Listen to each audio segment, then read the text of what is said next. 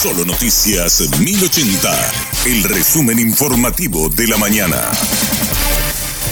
Hola, soy Susana Arevalo y te traigo el resumen de los hechos informativos de la mañana. A una semana del crimen del fiscal Marcelo Pecci, hay avances positivos en la investigación. Así lo considera el fiscal de Asuntos Internacionales, Manuel Doldán. Hablo ya de que una investigación transnacional porque tres países están investigando actualmente el caso de Marcelo. Sí les puedo decir que estamos trabajando de manera muy fuerte, de manera muy cercana, de manera muy ligada. Estamos interactuando de manera constante. Te puedo decir que no dormimos. Desde el 10 no estamos durmiendo. A toda hora estamos intercambiando información y los avances desde mi perspectiva son positivos en este corto tiempo de investigación.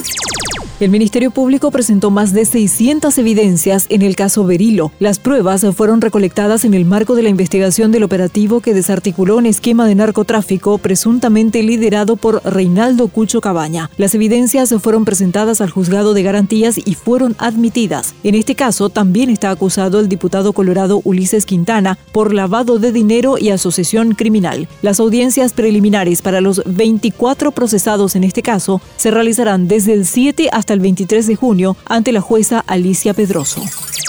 Frentistas de la zona de Tres Bocas cerraron acceso sur y paralizaron los trabajos. Reclaman el pago de las indemnizaciones pendientes por la suspensión de sus labores cotidianas debido a las obras. Aseguran que el pago ya se demoró en exceso y que la situación que atraviesan los afectados es crítica. Además, denuncian la demora en los trabajos que no se ajustan al cronograma establecido.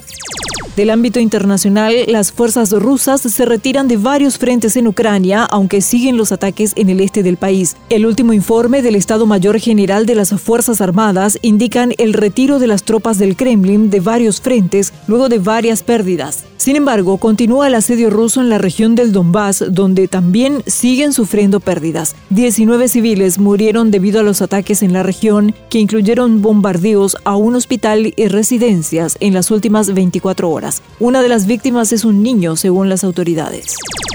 Un chico de 14 años llevó al colegio un machetillo para intimidar a un compañero con quien tenía un problema. El hallazgo del arma blanca conmocionó a la comunidad educativa del colegio de presidente Franco. La directora hizo la denuncia ante la policía y la fiscalía y convocó a los padres del alumno. En este caso se activaron los protocolos de seguridad y el plan de contención para el adolescente y su entorno.